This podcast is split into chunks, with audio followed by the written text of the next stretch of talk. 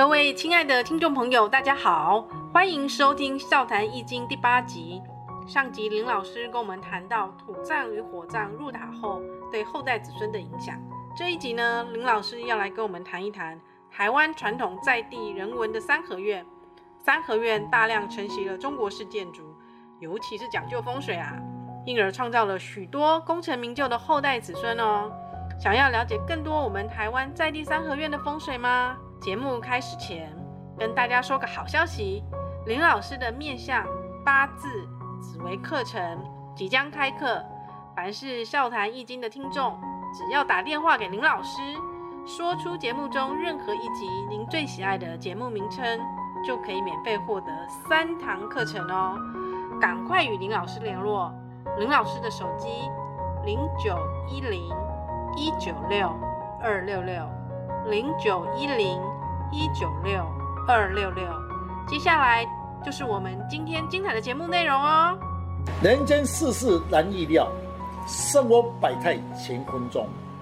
中国堪舆推演协会昊天书院笑谈易经，您进来向各位听众大家问好，大家好，老师好。说到武术，坊间很多人确实没有去了解武术的含义，加上很多媒体的报道有一些错误，产生了两极化。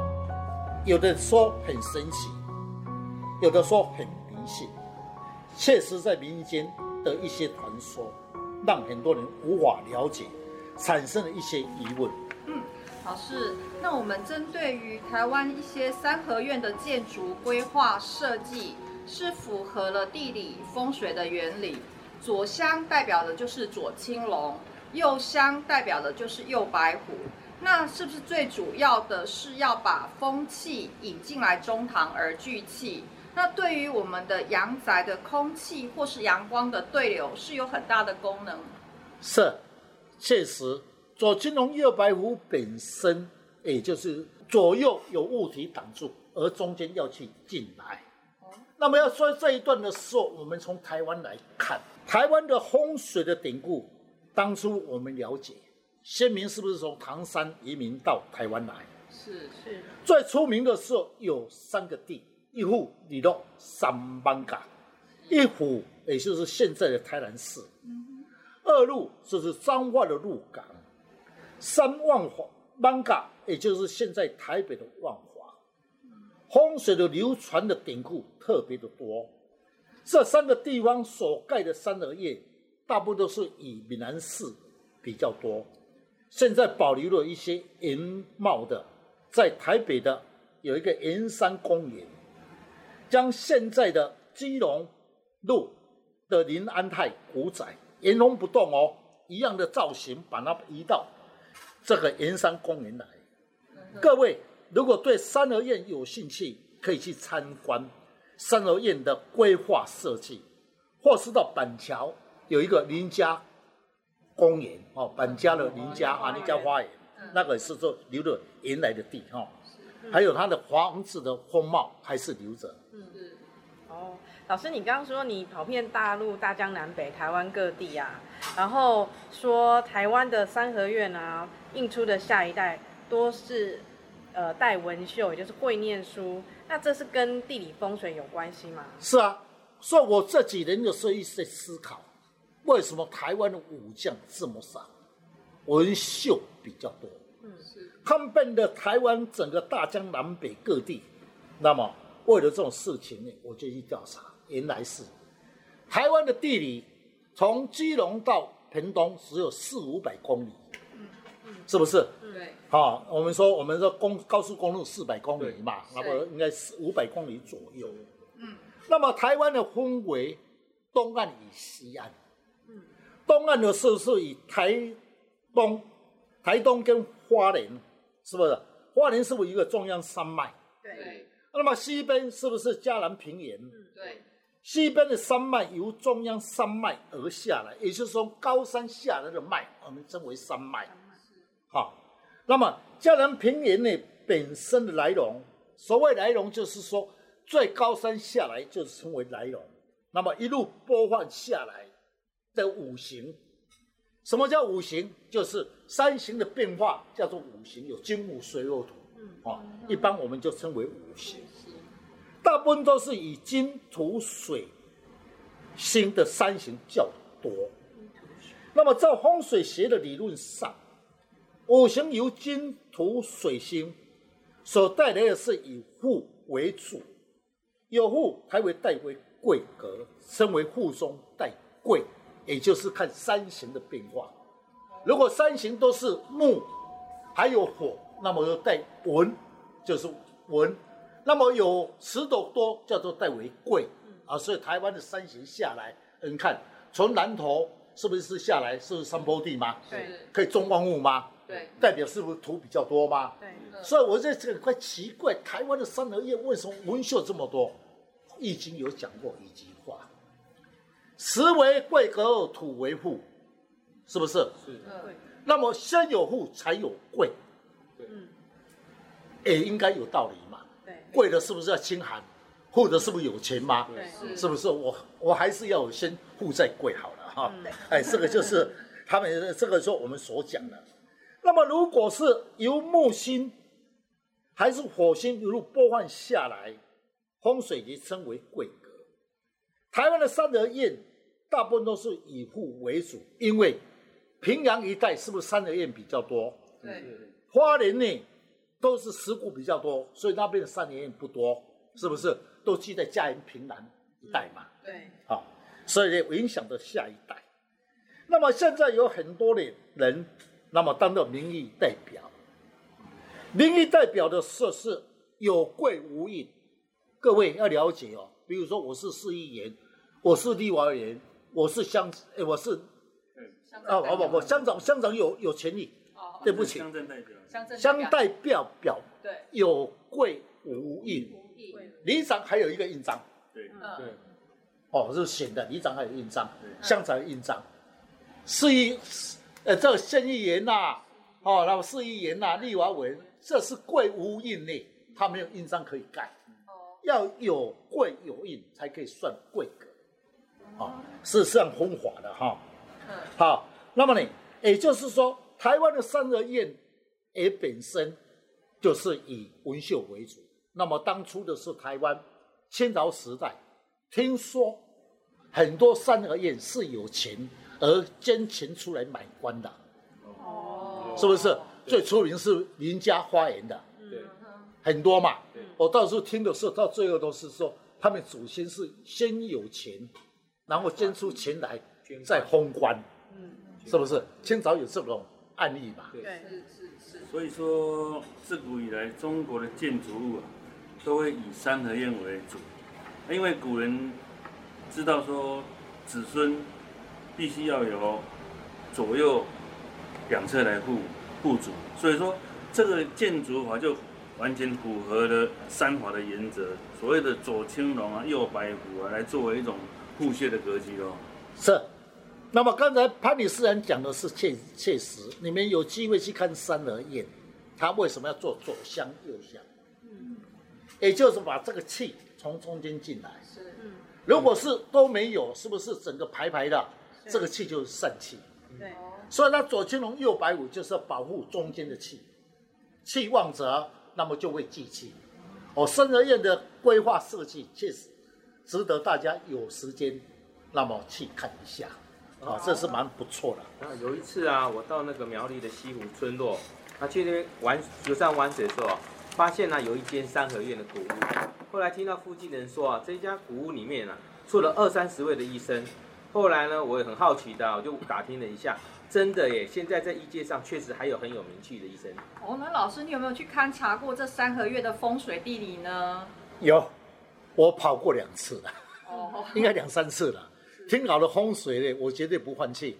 好，我一定要去看一下。那么你刚才你所讲的这个三合院，确实有这种道理。老师，那是不是那个记得那个咸丰八年啊，刘四金、刘四环兄弟同时考上贡生，是不是因为他们得到好的地理风水？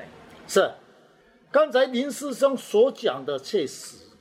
你刚才讲的那个，就是刚才小姐讲的是是刘家的三合院，是。那么这个三合院确实是一个古宅，听说在西湖村的一带很出名。我确实也带了几次，那么去考察，确实难见的一片风水宝地，印出了很多在社会上很有名气，特别是医生，听说不多了，二三十位而已。哇哇，好多，好好多了哈，好多。好，老师，怎样的风水地理可以定出下一代子孙的功名成就啊？以刘家的风水来谈，那么功名的时候有分很多种。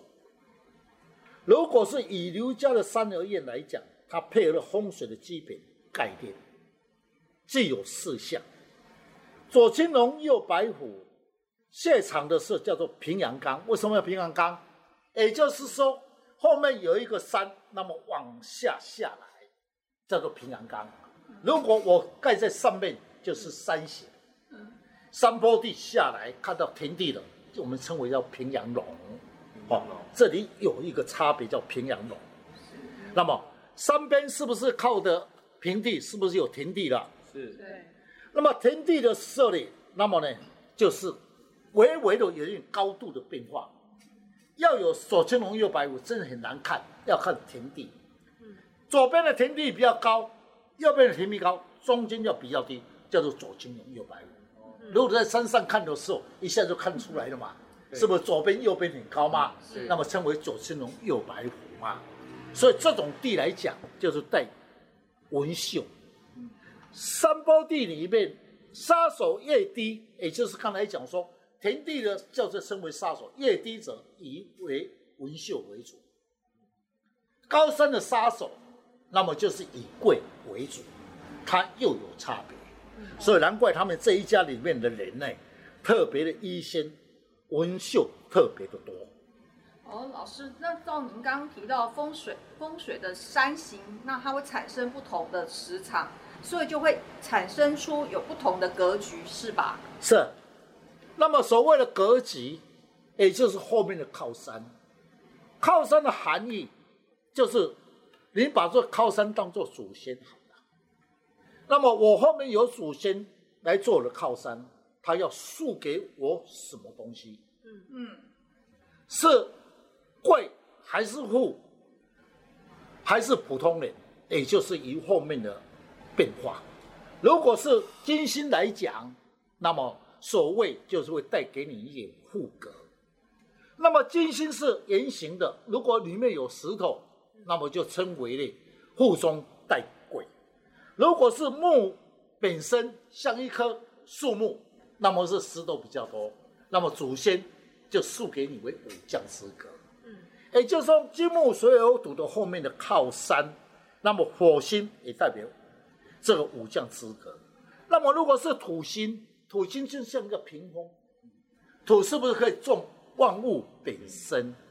所以万物可以种万物，所以风水学又称它为的富格。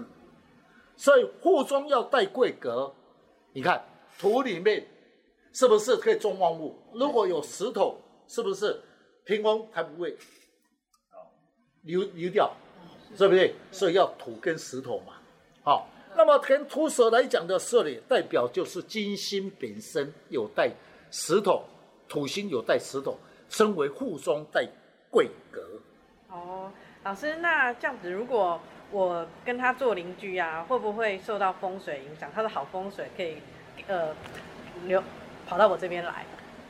多少盆他的福气会有，确实上是确实了哈。因为以这块要讲。这块的风水大不大？嗯，如果是大则，它的气流磁场是不是还很大？那你就站个一点点而已。如果那个磁场小小的，你都都站过去，你要靠到旁边干嘛？是不是？所以要看这个磁场大不大。二，四周环境好不好？如果这环境不错，住在此地的邻居多多少少都会受到影响。哦，那听老师的口气啊，那我以后啊一定要找那个好的那个富人家，因为我住在他邻居，我应该也会被影响到好的气场吧？好的地方啊，也可以靠它影响啊，我们真的可以分到一些好福气哦。真的，所以，哎，古代人很现实呢。呃，你有钱我就靠过去，是啊，你没钱，哎，再见，那 对不对？一样的道理嘛。好的风水，是不是？那么好风水的含义，我现在讲到这里，我想到一个故事。以前来讲的公墓，不是叫公墓，也就是说，以前的人找到块块地放在这个地方，把它花了。嗯，刚才你们讲了，看到哎姓林的花了。好，我们姓张的，我们首先把它靠过去，大家靠一起，哎，它也花了，靠一起，姓林也靠过去，靠到最后变成公墓。这样子哦，所以不要小小看公墓，最好的风水是在公墓。因为公墓是经过几百年的老师所点的地嘛，一定有花嘛，就在开里面讲的嘛，想靠人家做福气嘛。所以我为什么常常跑公墓？你们老师为什么不考那个比较干干净净的地？公墓才是有功力。而有关来讲了嘛，是不是公墓？那你花了，我也花了嘛。啊，也，就是有这种情形哈。了解。了解好，那老师，那你还没有什么例子可以让我们知道啊？比如说，呃，台湾什么有没有什么真真龙宝地啊等等之类的？是。那么你刚才在讲里面说要靠近嘛？对啊。那我确实我也有这种心态，这个地蛮大的。那么刚好的是旁边三合院旁边有一块龙穴。当时的时候我一去勘察。那儒家旁边的是说有一棵大树，那么一些老人家这边聊天，嗯，我在想，应该还有地，那我就过去跟他们聊一下。说嘞，这一家的三合院的房子，刘家，那么旁边还有谁花？嗯，好，我就会这样问。对啊，我就想问你，老师啊，只有他们家发吗？旁边有没有人在租其他人发？是，那么这群老人家有说过，说不是附近人发，是后面有一个学校大花。那奇怪，学校花什么？嗯，好，我就再问他，哎，学校在是不是会发财？他说不是，学校呢很奇怪哦，从这里的学校呢出了很多校长。不讲呢，我眼睛不睁大；一讲到说出校长，哦。啊，问他说出几位？据他们所知道，小小一个乡村的学校出了八位校长，哎，哇，不简单呢，对啊，是不是啊？既然有出那么多学校，这个学校必要去看他一下。那一天，我就带着学生，嗯，那么跟学生呢去看，刚好是假日，没有人。刚才这个树下的老人家说。确实是一块文秀之地。老人家说，这块国小为什么很奇怪？这里当主任的人呢，都会考上校长。真的，从那个学校里面的风水来谈，真的是带文秀，有奇有印，确实是好风水。刚好是在看风水的时候，来一个年轻人，是学校的老师。于是我就请教他，说：“你你是在这里是不是当老师？”这年轻人说：“我是当老师，在这里当老师。”那你们为什么来这里走来走去？这里有风水吗？我想要问说，是有风水。原来这位老师呢，那么在这里教书。我问说：“你们学校的女性的老师？”特别文昌特别的突出。年轻的老师说：“你怎么知道呢？”好，确实，我这里的女性老师在特考方面特别的突出。年轻老师说：“特考女性就是主任。”那么从这里的时候考主任的人，哎，很多都考上。若是从别的地方调来的主任，过了不久。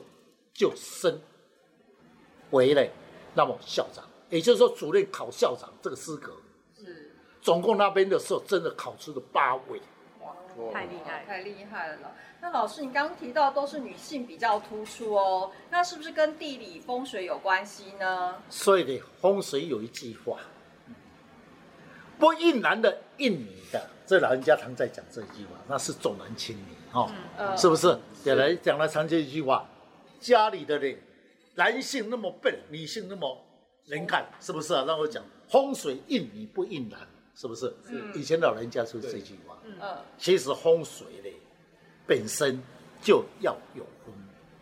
嗯，好的地理本身是基本的条件，但是要看它八卦的那么八卦的方位本身呢，刚好斜角的后面的靠山，左边呢刚好有三角的形的形状的山，在风水学里面，三角形就是代为文秀文笔，好，有在刚好的位置，又在女性的位置。你看，一个女性在那边插一次旗子，是不是带文秀了嘛？哦，二，八卦的理论上又很有道理。